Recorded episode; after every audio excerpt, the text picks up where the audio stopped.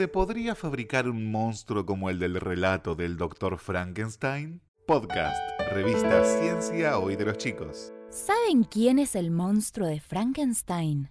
Seguramente alguna vez han visto una película de terror con este personaje y hasta probablemente llegó hasta sus manos o leyeron el libro que le dio origen. La historia de este famoso monstruo fue imaginada por una joven muy fantasiosa, Mary Shelley, hace algo más de 200 años. Mary fue una escritora británica muy reconocida, y esta novela es considerada como la primera obra de ciencia ficción de la historia. Pero volvamos a la novela. En su historia, un científico llamado Victor Frankenstein decide crear vida después de la muerte. Para eso, arma a su criatura con partes de diferentes cuerpos humanos, como si fuera una figura hecha con piezas de Lego, pero más grandes. Para despertar al monstruo, le aplica lo que él llama la chispa de la vida, que era nada más y nada menos que electricidad. Mary, además de ser muy imaginativa, estaba bien informada y sabía que los científicos de su época habían descubierto que los músculos se mueven a través de impulsos eléctricos que se trasladan a través de nuestros nervios como si fueran cables que llevan electricidad.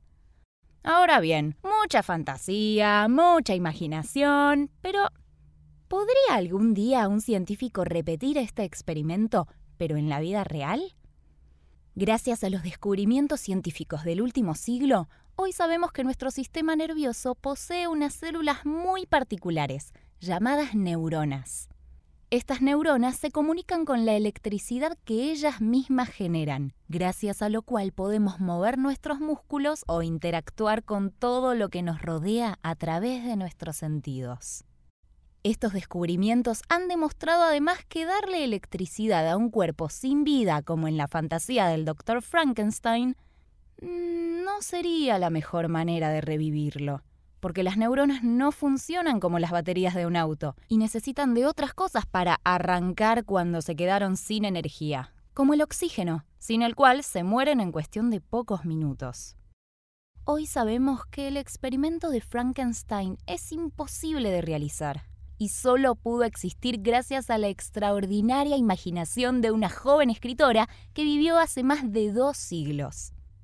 Sin embargo, no podemos dejar de reconocer que ella predijo lo que ocurría 150 años después de la publicación de su novela.